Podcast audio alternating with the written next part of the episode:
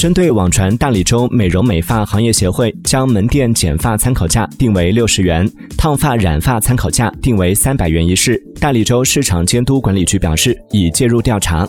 大理州民政局社会组织管理科工作人员表示，已关注到此事。大理州美容美发行业协会由民政局注册，属合法社会组织。不过，这份价目表不会推行。美容美发行业协会无权定价，市监局已经要求其整改，民政局也将配合市监局对该组织整改。